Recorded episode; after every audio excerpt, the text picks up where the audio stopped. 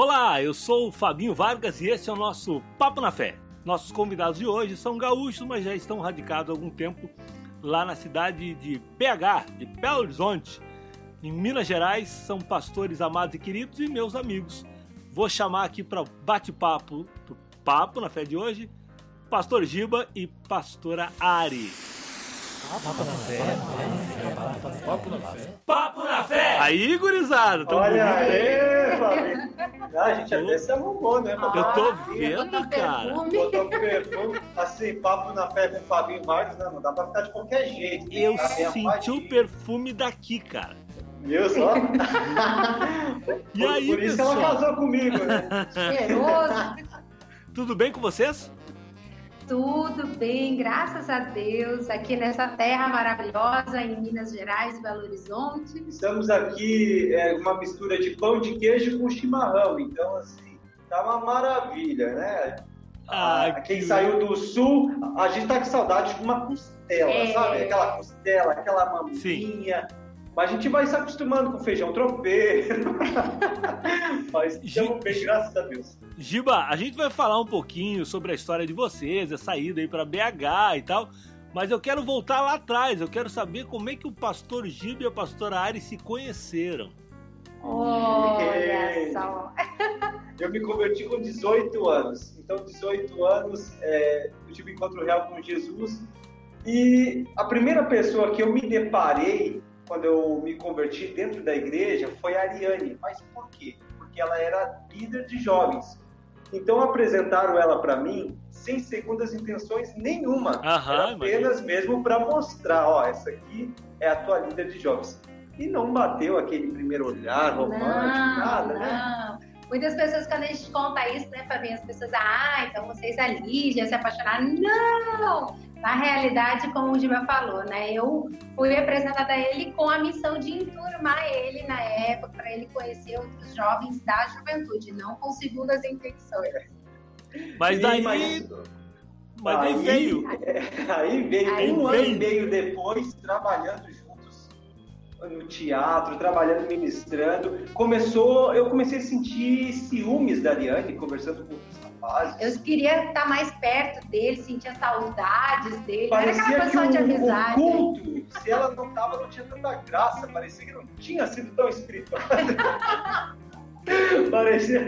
Mas aí nós notamos, realmente estava brotando esse sentimento. Começamos a valorizar esses sentimentos. E a partir disso, eu comecei a. A gente começou a se arriar um no outro, fazer brincadeiras e entender que realmente tinha um sentimento. Conversando com os pais, conversando com os pastores, comecei a orar com a Ari, depois a gente eu pedi ela em namoro e assim foi. Mas foi legal porque foi muito saudável e natural, não foi forçado. Foi entendendo que tinha um sentimento um pelo outro, o tempo certo. E é muito interessante, né, Giba, que foi criado um laço de amizade antes É. de segundas intenções. Então, foi muito bom porque a gente já era amigo e nesse um ano e meio a gente convivia junto, a gente... Eu vi a Ariane com junto. fome, eu vi a Ariane brava, eu vi a Ariane vestida de capeta, eu vi a Ariane vestida de anjo. Tudo isso antes de eu começar a namorar com ela. Então, se eu vi ela em todas essas fases, eu disse, não, é mesmo assim, eu quero ter um relacionamento. Ah, que legal. E quanto tempo faz isso? Ó, é, dia 17 agora de novembro desse mês, nós estamos fazendo oito anos de casado. Oito anos de casado. E já faz dez anos juntos. juntos. Que legal, que maravilha. Olha só, eh, eu sei que o, o ministério de vocês é um ministério para jovens, um ministério focado em jovens. E não é de hoje, quando eu conheci vocês há É, vários bastante. anos atrás, aqui, aqui em, em, em Novo Hamburgo, ah, onde a gente chegou a fazer programa de rádio junto aqui. Foi, Foi bem lindo, foi legal. muito legal. Foi Foi um tempo muito, muito bacana na nossa vida. Ah, vocês ah, tinham um ministério Sou Casa Jovem, que é o ministério de vocês até hoje, Ministério Sou Casa Jovem. Isso. Como é que deu essa transição de sair aqui do Rio Grande do Sul e aí para BH? Foi o ministério que levou vocês? O que, que aconteceu? Co- Quero que vocês me contem como é que de repente um casal de pastores gaúchos, vocês já saíram daqui pastores, vocês viraram pastor aí. Me conta aí. Só para, é, antes da gente começar, tu tem uma grande, é, como é que se diz assim, grande marco na nossa história, eu acho que a gente pode dizer assim. Por quê? Porque numa conversa entre eu e tu, no teu escritório, Deus te usou para me falar algo tremendo que mudou, de uma Sério? certa forma, até mesmo o nosso contexto ministerial. Numa, conversa que a gente teve no escritório, no teu escritório, tu me disse: por que, que vocês não escrevem um livro? Não sei se tu vai lembrar, mas foi muito Lembro. tempo. Lembra? Até peguei o livro ontem para mostrar para minha, É. pra minha assistente aqui. Eu falei, ó, quando você falar com jovens, usa esse livro aqui que eu Exato. recomendo. É, e aí tu, Deus te usou, Fabinho. E a partir disso, deu um start gigantesco no nosso ministério. Hoje nós já estamos, aquele lá foi o primeiro, depois daquele saiu a segunda edição, já estamos no quarto livro. Já temos projeto para mais dois, ou seja, até o final do ano vão ser quatro lançados. E tudo, é, Deus tem feito grandes coisas. Então, agradeço a Deus pela Ô, tua vida. cara, que legal. usado? Fico feliz de saber que fiz parte dessa história. Fez parte sim. Bom, mas vamos lá. Em 2014, a Ariane e eu já éramos casados, fazia dois anos. E nós estávamos insatisfeitos com a vida que nós levávamos profissionalmente e até mesmo ministerialmente. Por quê? Porque durante o nosso namoro, então por isso é importante conversar sobre chamado também do namoro, antes de casar, porque nós entendíamos é, que Deus estava me chamando e o que Deus estava falando ao coração da Ariane. Em 2014, então, nós olhamos um para a cara do outro e a gente diz: a gente não tem mais como viver dessa forma. Nós queremos assumir algo mais, nós queremos. é, cumprir aquilo que Cumprir Deus estava aquilo, colocando dentro do nosso coração.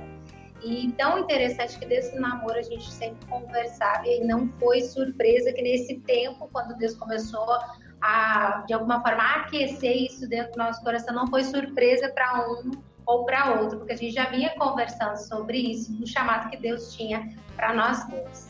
Em 2014 surgiu o Sou Casa Jovem, nasceu. Através de um culto, Deus falou ao meu coração o nome desse ministério e o que ele seria. No início eu não tive muita noção exata do que poderia ser, mas eu sabia que existia já um norte, que existia um caminho. Conversei com a Ari no final daquele culto no estacionamento do McDonald's e eu pedi uma confirmação para Deus naquele momento através da vida dela e veio esse, essa confirmação. No início foi um pouco difícil. Começamos a ministrar em alguns lugares, tivemos uma grande abertura. É, louvado seja Deus também por essa rádio 90.3 que nos deu abriu uma porta muito grande no nosso ministério. Então começou o Sou Cada Jovem sendo ministrado, indo por vários lugares. Nesse processo surgiu também Fabinho Vargas, que já falei que deu, foi Deus usou muito ele em diversas formas. E mas Vontade sua. processo- é, mas é porque é necessário, Fabinho, nós falarmos, seja no YouTube, seja na rádio, aonde for, é necessário que as pessoas também sejam honradas. Então, por isso, é, e muitas vezes a gente acha que nós não somos usados por Deus, mas às vezes em pequenos detalhes Deus faz grandes coisas através de nós. Amém. Mas vamos lá. É, E nesse meio do caminho surgiu uma conversa com um amigo nosso e ele disse: Cara, eu estou montando uma igreja, é, vamos montar junto essa igreja? Ele era líder de jovens, eu também. Eu disse: Meu Deus, é uma loucura isso aí, mas vamos lá. É, Na realidade, a igreja ela já estava nascendo dentro da tá, casa, era né? casa, Porque a gente estava se reunindo em casa, em pequeno grupo, orando, e foi crescendo, foi no início eram poucas pessoas, aí daqui a pouco chegou a 30, chegou a 40 pessoas, e aí Deus foi falando no nosso coração do nascimento dessa E igreja. surgiu a House Church. O Sou Casa Jovem ele sempre continuou porque ele é interdomina- interdominacional. E surgiu a House Church, e graças a Deus que surgiu a House Church através do Sou Casa Jovem, porque eu conheci esses líderes, porque o Sou Casa Jovem foi ministrar na igreja deles. Aham. E se tornaram nossos E amigos. se tornou nossos amigos até hoje. O pro- a Lagoinha veio nesse processo, onde a igreja já existia, a House Church, eram dois casais ali à frente, praticamente, junto com uma galera incrível. E só que não éramos consagrados pastores, mas a gente estava fazendo esse papel de pastores, como muita gente faz lindamente. Uhum. A Lagoinha ela foi para o Rio Grande do Sul através da House Church. Então a primeira Lagoinha do Rio Grande do Sul foi essa igreja House Church, que é onde nós estávamos à frente também, junto com esse outro casal, e ela virou então, ela nasceu a partir dali Lagoinha. nesse processo em que nós fomos consagrados pastores. Veio pastores aqui, o Léo Capuchin, que é o diretor do Carisma aqui na Lagoinha. Ele foi para o Rio Grande do Sul, juntou os pastores. Depois de um ano, já tinha mais igrejas da Lagoinha, consagrou todos nós os pastores. Lá a gente estava, e num processo que Deus foi nos conduzindo, que a gente já estava trabalhando fazer um ano e pouco na Lagoinha, surgiu um convite a partir do, dos pastores daqui de nós irmos virmos para cá. É, nós temos um amigo, graças a Deus por esse amigo, que é o pastor Richard Guerra, conversando com ele, Deus usou a vida dele, e para nos trazer até aqui. Só que no início. Mas o mais interessante nisso, antes desse nosso amigo falar, né, desse convite, de repente, de fazer uma imersão, Deus já vinha falando ao meu coração sobre Belo Horizonte. Foi um dia a gente, na semana Deus estava falando no meu coração, e aí eu me lembro que naquela semana, no culto de domingo, a gente estava se direcionando para a igreja, e eu disse assim, Senhor, é, que o nosso coração é enganoso, então que meu coração não esteja me enganando. Se é isso que o Senhor tem para mim, que o Senhor revele isso ao coração do Giba sem eu falar para ele. E aí a gente estava indo no culto daquela tarde, o Giba olhou para mim e disse assim, amor, tem algo que tem nascido no meu coração que nunca nasceu. De, de repente a gente passar um tempo em Belo Horizonte. Naquele ah, momento, Deus, disse assim, o Espírito Santo revelando, porque Deus já estava falando ao meu coração e eu estava orando em direção a isso. E o Senhor já estava falando ao coração dele também. E nessa conversa, então, no saguão de um hotel com esse pastor, entre a vinda nossa de uma administração no retiro e a ida dele de uma igreja para outra, nós nos encontramos no saguão desse hotel em Porto Alegre. Tivemos no máximo, acho que foi 15 minutos de conversa e aonde foi tudo alinhado e um, um ano e pouco nós já estamos aqui. Que Mas lindo, sabe o que, que é incrível, Fabinho? Nós viemos totalmente sem expectativa nós passamos por vários momentos é, difíceis, de desertos no Rio Grande do Sul, ministeriais, na mesma época que nós estávamos sendo convidados para vir para cá. Então, a gente, nós necessitávamos de algo novo, necessitávamos, era necessário. E Deus abriu essa porta onde nós saímos de lá com quatro malas e o precioso. Que é o nosso cachorro. É o nosso Chegamos aqui no aeroporto sem nada, não sabíamos o que fazer direito na realidade, entre o tempo que Deus nos chamou e até a nossa vinda, deu um mêsinho e pouco. É. A gente conseguiu vender os móveis de dentro da casa que a gente morava em um mês. A gente vendeu toda nossa. a casa. Nossa! É, mesmo. E conversamos com nossos pais, mesmo sendo casados, queríamos a bênção deles e foi lindo, porque tanto a minha mãe como a mãe da Ari, Deus já havia falado ao coração delas. E Deus já estava preparando. Quando nós chegamos para falar, não era novidade nenhuma Sim. Você sim. já tinha confirmado. E Cara... chegando aqui, aí, aí não sei se tu quer que nós venhamos a falar o que aconteceu, o que, que já não, aconteceu não. nesse ano. Eu, eu, eu vou interromper um, um minutinho. Hoje eu estou batendo um papo na fé aqui com meus queridos amigos, pastor Giba e pastora Ari. Uma história linda, linda, linda, linda. Uh, mas eu queria saber o seguinte: hoje aí na Lagoinha, em BH, qual é a função de vocês na igreja? Gente, é inacreditável que Deus já fez isso, mano. Chegamos aqui com seis meses para aprender. 15 dias estando aqui, já surgiu uma proposta para ser um pastor integral da Lagoinha Matriz. Ser um pastor do corpo integral com o pastor Márcio. Ser pastoreado diretamente por ele em 15 dias. Surgiu uma vaga, porque é umas coisas muito específicas que aconteceram, porque quando nós chegamos, uma pastora que estava aqui, Deus já estava falando no coração dela para ela voltar para a terra dela. Então, na a nossa chegada, surgiu essa vaga porque ela estava saindo para ir para a terra dela. Só que nada programado. E ela, programado mulher, por Deus. Programado por Deus. E ela, ela já estava aqui há 11 anos, pastora há 11 anos dessa casa. Então, hoje, um ano, é, completou dia 31 agora, um ano. Hoje, eu e a pastora Ali, ela também é pastora consagrada pela Lagoinha. Ela, nós temos algumas funções específicas.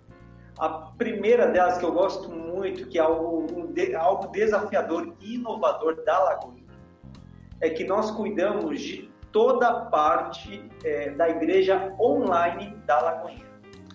Que legal! A nível mundial. É, a Que nível mundial. legal! Então é algo que surgiu na nossa vida que nós estamos assim com quem sonha, porque hoje Deus já nos deu em três meses que a igreja online da Lagoinha abriu.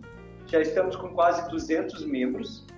Então estamos cuidando de gente de Saara, Saara Ocidental, Austrália, Inglaterra, África, Estados Unidos.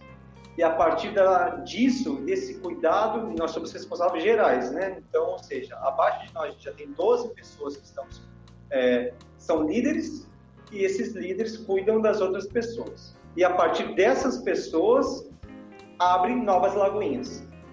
Mas, mas só, só não é um culto online, é uma igreja online. Igreja. online. É igreja, não é culto. Mas me Ah. explica, me explica. Eu gostei, gostei. Me explica como funciona uma igreja online. Eu, Isso. eu estou aqui em São Leopoldo hoje Uhum. e eu vamos dizer que eu não tivesse nenhuma igreja, eu quisesse congregar na igreja Lagoinha Online. Isso.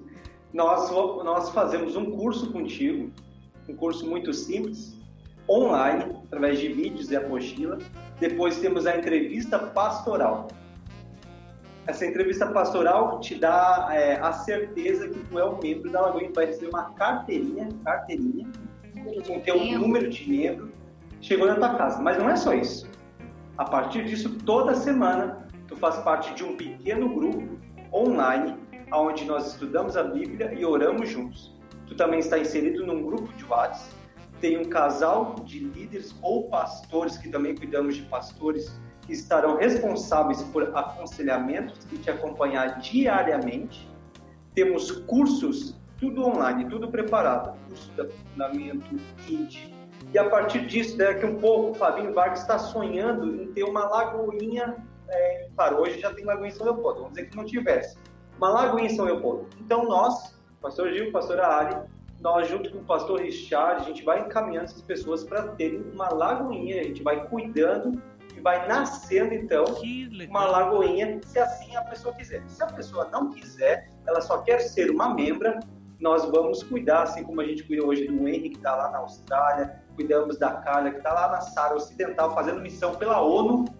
Então, são pastoreadas por nós, São, são, Isso. são, são membros da Lagoinha, da Lagoinha Online. matriz. Ma- Isso, é. Sim. Onde o pas- os pastores desta igreja é o pastor Gil e a pastora Ari. Isso. E acima de nós é o pastor Márcio Pastor Valadão. Márcio. Que ninguém Isso. conhece. Pastor Márcio Valadão. Não, ele é, É um ilustre, então, é uma desconhecido. um responsabilidade. ilustre é desconhecido.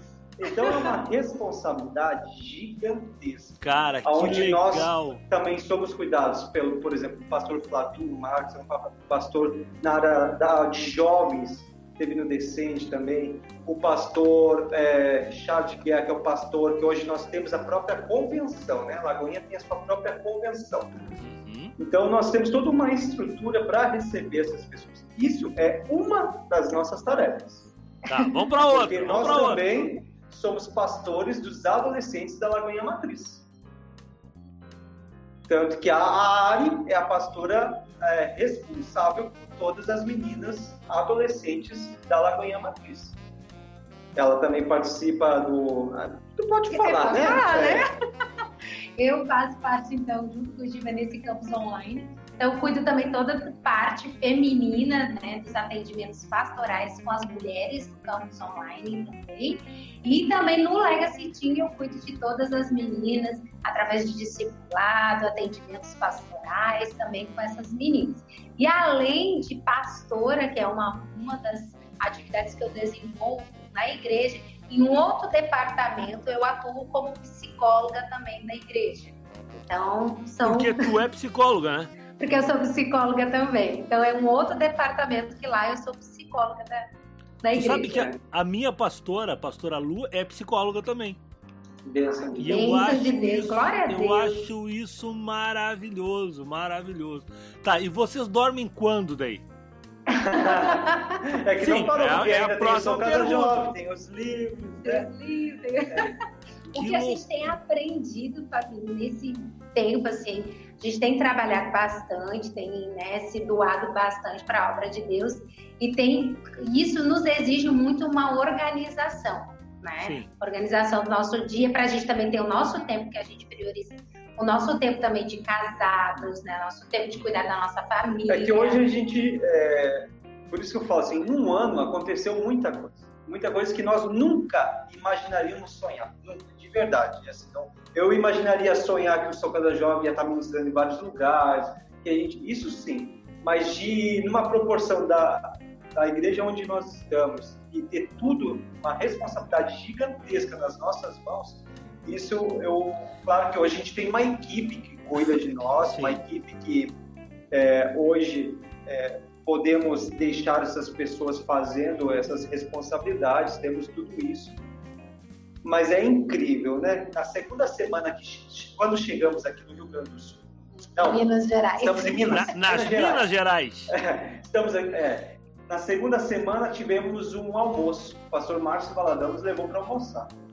E ele conversou com nós o seguinte, ele disse, filhos, ó, vocês querem trabalhar aqui? Queremos. Então tá, só tem um pequeno detalhe. Vocês não voltam mais em seis meses. Agora vocês têm que pensar que vocês vão morrer aqui nessa terra. e foi incrível que ele falou assim, vocês têm que estar com a mentalidade de vocês, a vida de vocês é aqui agora. Eu disse amém. Só que Deus já estava trabalhando também isso no nosso coração, que a gente viria uma grande possibilidade de não voltar tão cedo. Amém, mas Deus tem caminhos que a gente desconhece, é. né? Uhum. É, mas, e aí, sim, e aí vocês, vocês saíram, como falou, saíram de uma, de uma situação de até um deserto ministerial e Deus leva vocês para um lugar e, e, nesse lugar ele vai ele começa a abrir portas, né?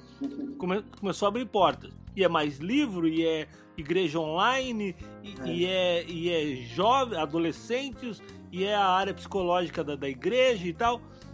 Cara, um dia vocês sabem, hoje vocês têm uma ideia assim de por onde Deus está levando vocês?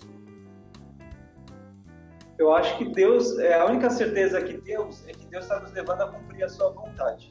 É necessário que nós venhamos a morrer todos os dias. Isso é necessário. E uma das coisas assim, né, que Deus trabalhou nesses anos, inclusive no Rio Grande do Sul, através até do Sou Casa Jovem, é estar com o nosso coração à disposição para que Deus faça a vontade dele em nós, né? E Deus nos ensinou muito a não nos apegarmos a coisas materiais, mas sim a frutos que são eternos, que são cuidar de pessoas, amar a vida das pessoas, gerar Cristo nelas e, então é, é, tão interessante isso que enquanto o Sou Casa Jovem ministerialmente ele foi bênção para as outras pessoas e ele é bênção ainda e ele é bênção na nossa vida Amém. porque nos ensinou a ouvir o chamado de Deus, ouvir o sim de Deus para as nossas vidas e valorizar e não desvalorizar o que vivemos. Sim. Precisamos valorizar tudo que vivemos porque foi o nosso berço. Claro. Vocês são um casal de jovens, né? E como jovens, vocês estão muito ligados a, a, a, uma geração. Uma geração que vem logo depois de vocês, com vocês e logo depois de vocês, é. assim. Cara, vocês conseguem identificar hoje qual é a maior dificuldade para um jovem ir para a igreja e qual a maior dificuldade de ele se manter na igreja? Sim. Quer falar? Uma das coisas, sabe, Fabinho, que dessa geração, né, quando fala geração, e aí falando especificamente dos jovens atualmente, eu vejo uma dificuldade, às vezes, de nós perseverarmos diante os obstáculos, diante quando passa a novidade, sabe? Uhum. Porque às vezes o jovem vai para a igreja, é novidade, mas quando ele começa né, realmente ser confrontado, às vezes perceber o que ele precisa mudar, e não é por líder, estou falando pela palavra de Deus. Às vezes ele tem mais dificuldade de perseverar, né? De perseverar naquilo que Deus está falando, de deixar Deus tratar aquilo que precisa ser tratado, de Deus ministrar aquilo que precisa ser ministrado no coração desse jovem ou desse adolescente. E nós, como igreja, ele é, é também um desafio. Né? A gente sabe que o, que o culto do jovem, do adolescente, ele tem que ser um, culto com a linguagem dele. Mas a gente nunca pode esquecer que Cristo tem que ser o centro, a palavra tem que ser o centro. A gente pode ter uma estética boa, a gente pode ter um som bom, uma decoração boa, mas só isso não basta para que realmente esse jovem seja impactado. Que aí é a questão da oração, da vida de consagração, da liderança, dos pastores, para que esse adolescente, esse jovem tenha um encontro genuíno com o Senhor. Hoje o, o, adolescente, o jovem, hoje ele pode querer muito, ele pode querer ir na igreja, ele, ele quer pregar para o mundo inteiro. Amanhã ele acorda, não está com vontade, amanhã ele não quer fazer mais nada. Então ele tem seus altos e baixos. E ao mesmo tempo que a igreja ela tem que ser uma igreja com uma linguagem contemporânea, a palavra de Deus ela nunca muda e ela nunca mudará. Mas a linguagem que levamos sim, e é totalmente necessário. Só que a dificuldade da igreja atual hoje no Brasil é entender estar num nível em que eu não vou pecar, ou seja, eu não vou afastar o jovem da palavra de Deus, mas eu vou atrair para dentro da igreja. Eu preciso ter essa noção de eu vou atraí-lo, mas ainda assim falando da palavra de Deus, ainda assim falando do que é essencial. Porque as luzes, os LEDs, os telões, uma banda legal, um all-star, tudo isso é muito legal. Mas isso não converte, isso não leva ninguém Sim. à eternidade. É uma então, linha muito tênue, né? Muito, muito difícil. Mas eu vejo principalmente no Rio Grande do Sul, e aí a gente consegue falar isso porque nós estamos vivendo uma outra realidade, um outro contexto cultural, é que a, o Rio Grande do Sul ele precisa se atualizar em alguns aspectos até mesmo.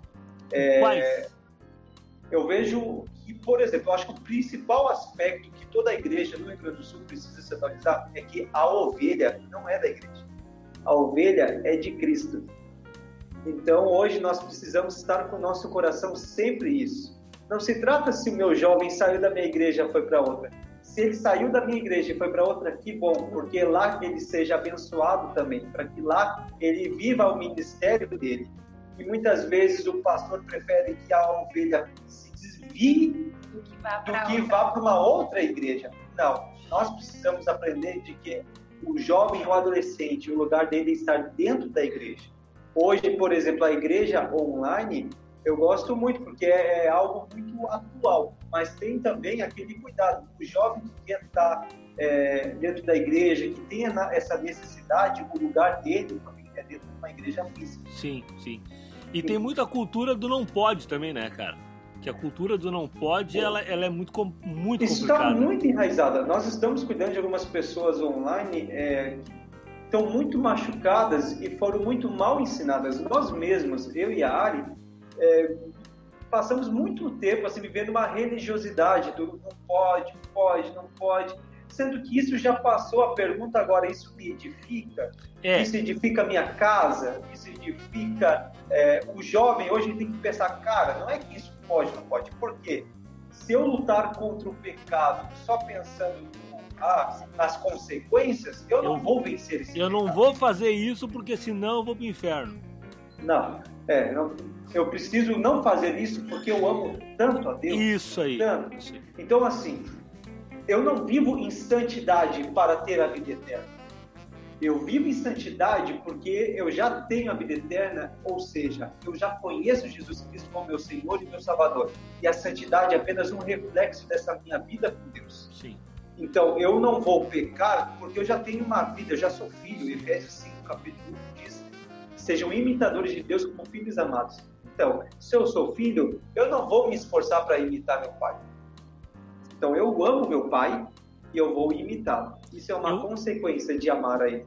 É, eu vou fazer dessa forma porque isso edifica a minha vida, porque isso é bom, porque eu gosto, porque está diretamente ligado aos meus sonhos, diretamente ligado à minha vida, ao estilo de vida que eu gosto de levar, né?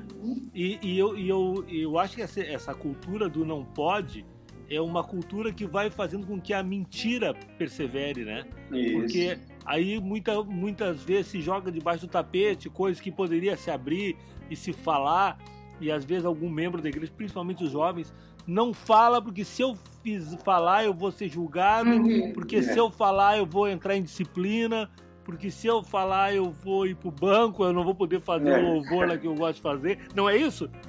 É isso, Fabinho. É, durante muito tempo, no início, só eu tô falando, se quiser falar, pode falar, viu? É, Deixar ele falar. É, fala aí, amor, fala.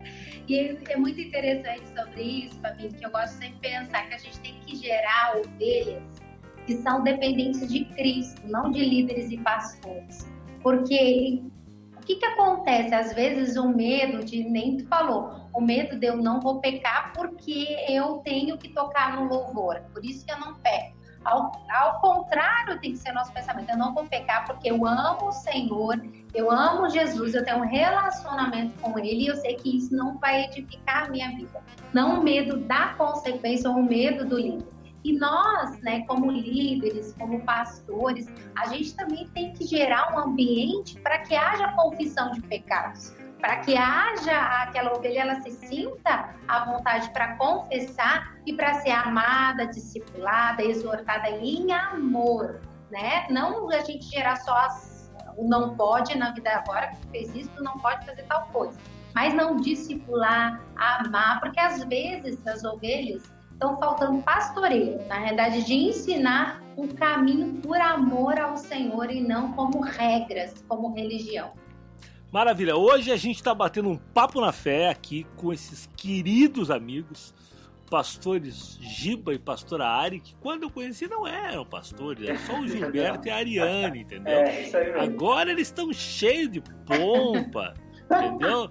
Gilberto usava umas camisetinhas assim mais simples, agora tá lá, uma camisa. Você que está ouvindo, não tá vendo, aqui vale a pena ver depois pra ver a camisa do Giba, entendeu? Então era, era, era diferente. Era um amigo meu diz eles já foram mais humildes. Não, brincadeira.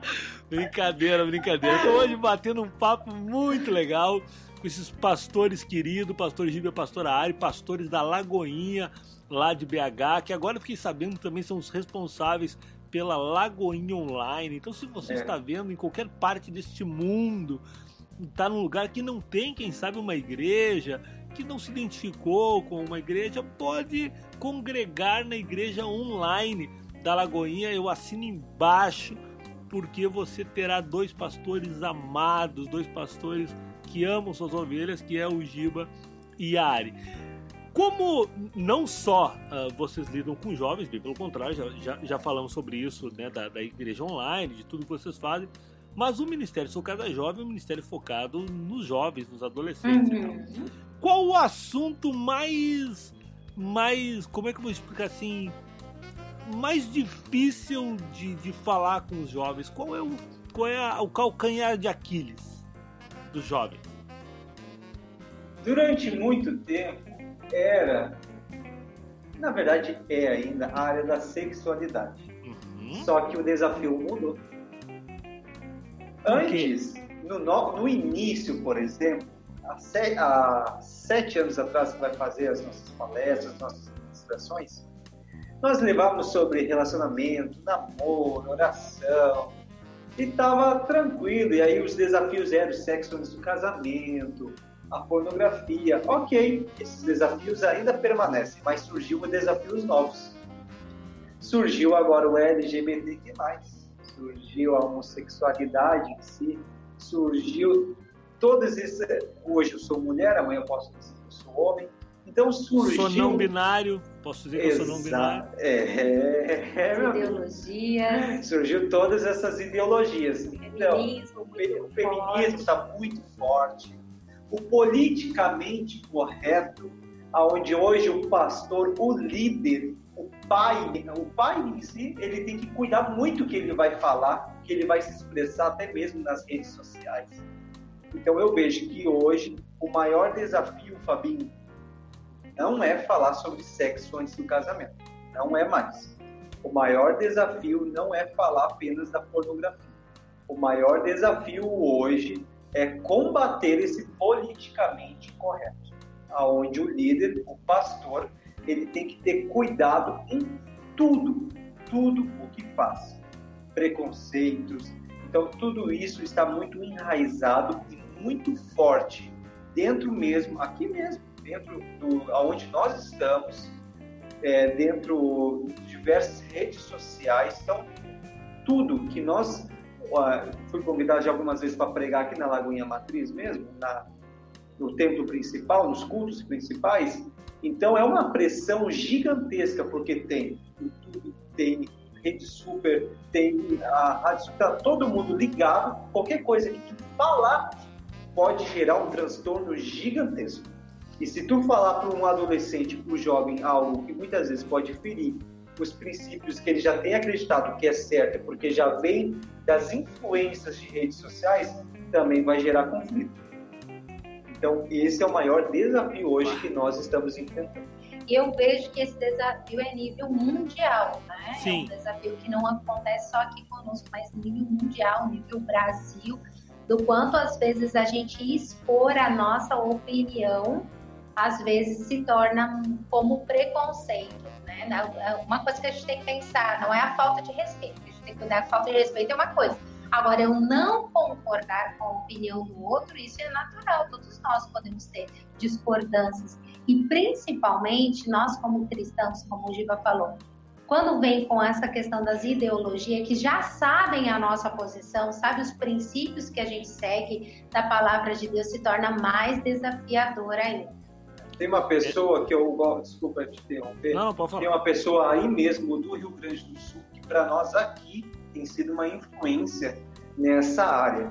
É a Juliana Ferron, eu acho que ela é do de Rio Grande, Pelotas, não me engano. Então, ela é uma pessoa muito influente nessa área. Eu acho que, é, para quem conhece ou quem está nos ouvindo, por favor, procure ela no Instagram, Juliana Ferron. Deus. É, que ela é Juliana Ferron. influência- Ferron, com dois. R's. É, ela é uma pessoa muito influente nessa área. Trouxemos aqui já no seminário de sexualidade.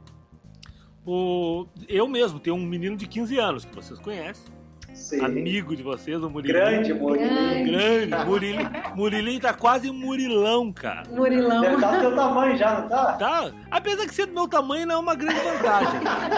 O cara passou de 1,40m do meu tamanho. Já entendeu? tá quase do Já tamanho. tá do meu tamanho. Então, né? Mas ele tá, ele já tá quase, ele já tá me passando, já tá quase maior que eu. E, e ele, ele é um jovem que tá ligado às redes sociais, a tudo que tá acontecendo e tal. Então tem algumas coisas que, que, que eu converso com ele e que eu vejo que por mais que ele esteja dentro de um conceito cristão, por mais que ele aprendeu a palavra em casa, que ele é um menino que, que acredita muito em Deus, que tem um amor por, ah, por Deus, que tem uma vida ah, muito, muito ligada, com muita intimidade com Deus, tem coisas que a geração dele já está começando a entender como normal. Então, eu falo muito para ele assim, eu falei, cara, tem uma coisa diferente entre normal e comum. Isso. Tem coisas que se tornaram comuns, mas não são normais. Elas são comuns e não normais. Então, eu tenho batido muito nessa tecla. E principalmente a- as novas gerações estão encarando coisas que antes ah, que, que não são normais, estão encarando como normais porque elas se tornaram comuns no dia a dia. Então, eu, isso é, é uma dificuldade que a gente vai enfrentar cada dia mais. Quando tu chega para um jovem, chega para teu filho, para alguém e fala, não, aquilo ali é errado. Ele fala, não, mas isso ali é normal. Daí tu tem que dizer, não, isso ali não é normal, isso ali é comum. Se acostumou a ver, se acostumou a acontecer. Então não é fácil. Eu queria perguntar para a psicóloga, doutora Ari, não para a pastora, mas também a pastora pode dar os pitacos dela, não tem problema. Queria perguntar sobre suicídio e depressão. Isso aí são coisas que estão estão abalando a humanidade, né?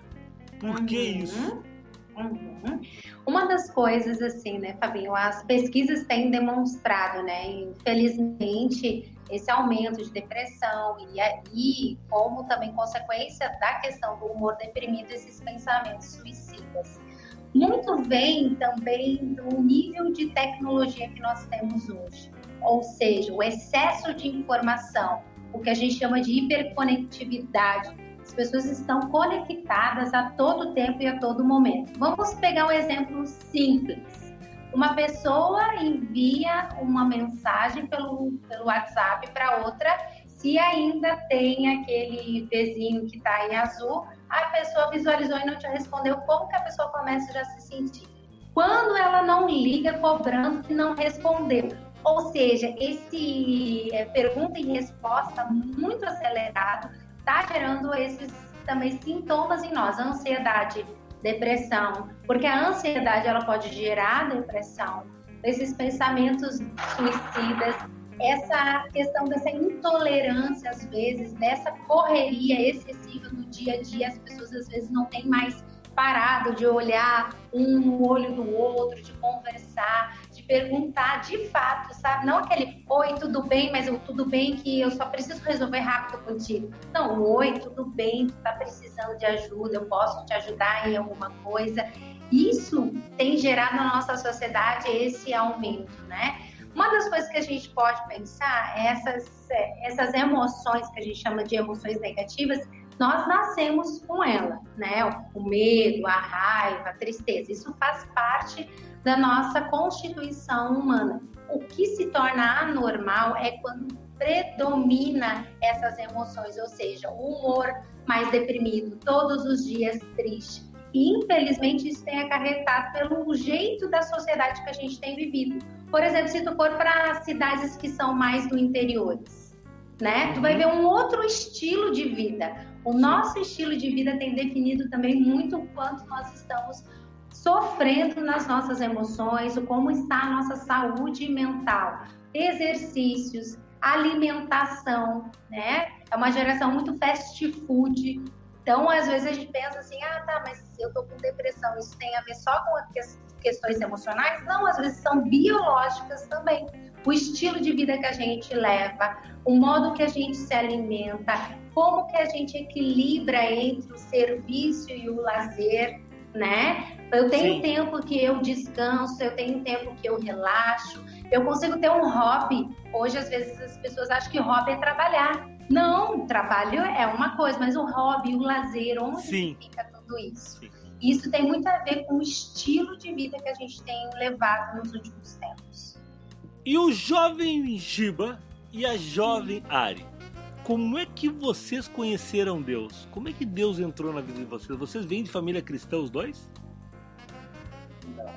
Antes, ô, ô, Fabinho, me permita só é, dar um pouquinho é, a minha opinião sobre é, claro. também, sobre, porque eu sou uma pessoa que eu sofro muito com isso. Né? Não, não, sou uma pessoa depressiva é, diagnosticada, mas eu sofro sim. É, antes de vir para cá, eu tive três ataques de pânico horríveis, onde eu me desconheci. O, a Ariane não entendeu o que estava. Ela na verdade entendeu, né? Mas e por que, que isso muitas vezes acontece? Porque nós estamos desesperançosos, muitas vezes nós estamos angustiados. E isso não é falta de fé.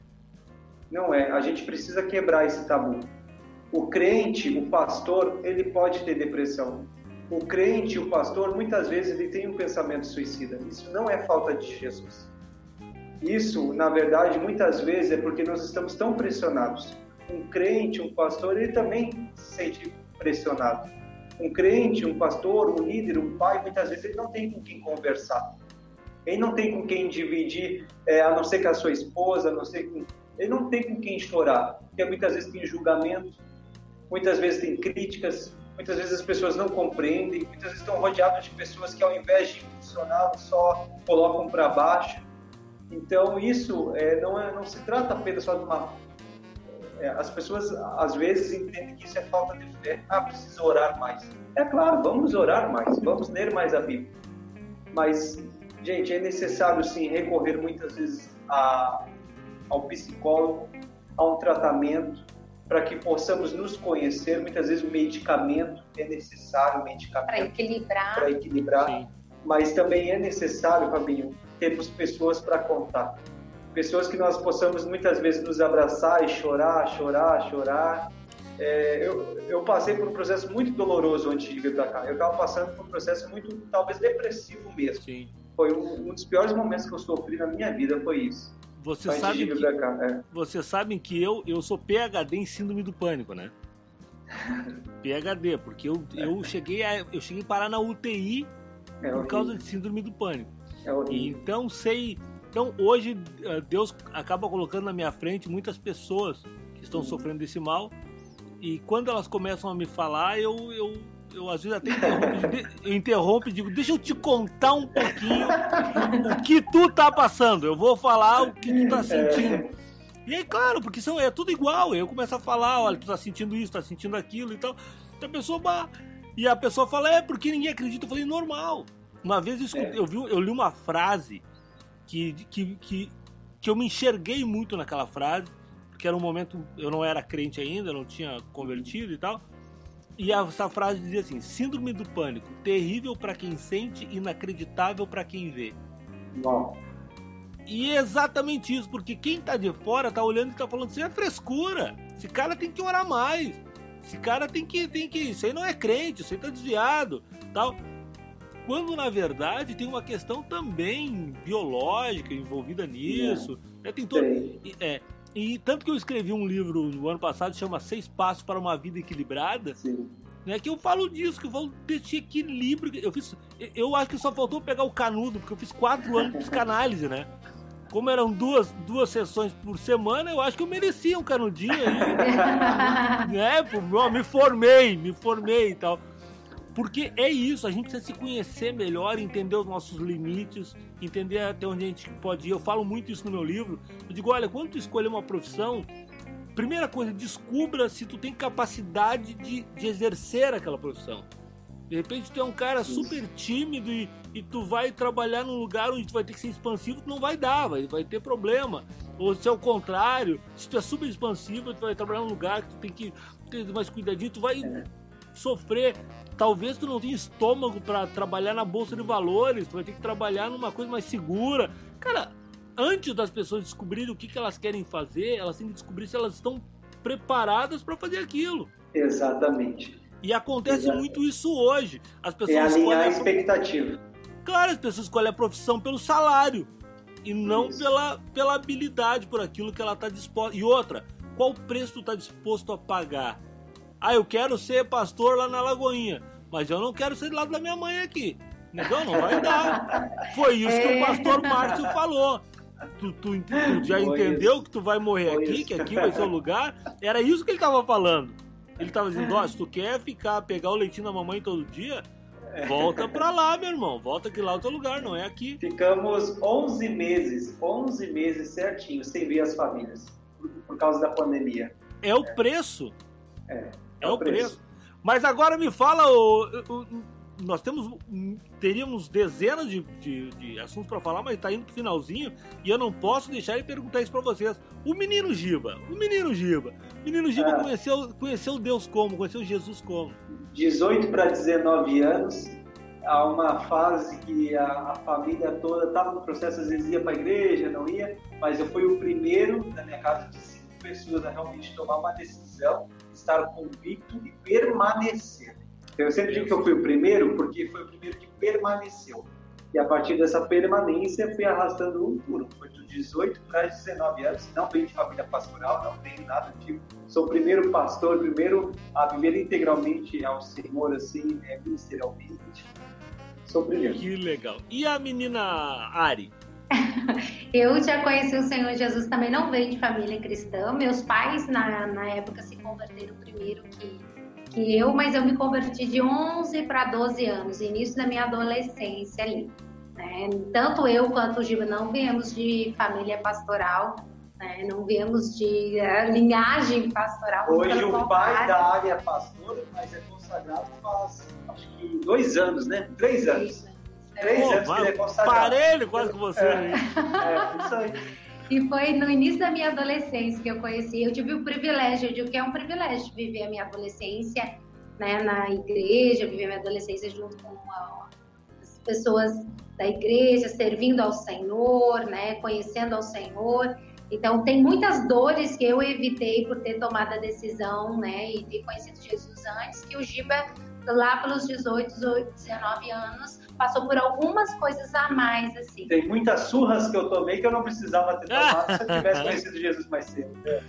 Pessoal, tá encerrando o nosso bate-papo. Eu queria que vocês deixassem as redes sociais. Como é que o pessoal faz para encontrar o pastor Giba, a pastora Ari, para convidar vocês para pregar num congresso, para os livros de vocês, para terem acesso? Me digam essa direção. Hoje nós temos o nosso site, que é soulcasajovem.com.br. É sou, S-O-U, soulcasajovem.com.br. Temos um canal no YouTube que está crescendo. E lá nesse site pode ser encontrado os livros a vender, para vender. A gente envia para qualquer lugar do Brasil, frete grátis. Tem os nossos artigos, tem todas as informações lá. Temos o nosso canal no YouTube, que graças a Deus tem crescido bastante, que é, é como antes? É, é, tudo Sou Casa Jovem, é Sou Casa Jovem também. Temos o programa na Rede Sub, então se você de repente tem canal da, na, o, na Oi, na enfim, foi, é canal 211, é o programa Sou Casa Jovem. Temos o Instagram Pastor Giba, só que é pastor tudo escrito assim, pastor, mas não é PR não, é pastor, sim, sim, pastor Giba. Mesmo. É, e... E o meu é arroba Ariane S. Leite. Ah, isso aí. Ou pode, ou, ou pode me chamar também no WhatsApp. DDD 31 9897 7831. Meus queridos amores, muito obrigado por vocês tirarem esse tempo com toda essa agenda corrida aí para bater esse papo na fé comigo. Espero reencontrar vocês em breve para a gente ter um tempo junto. Tá bom? Saudade Muito de vocês. Obrigado. Deus abençoe. Te esperamos aqui, viu? Ah, vou sim, com certeza. Abraço, beijo pra vocês. Abraço. Tchau. Tchau, tchau. Papo na fé. Papo na fé. Papo na fé.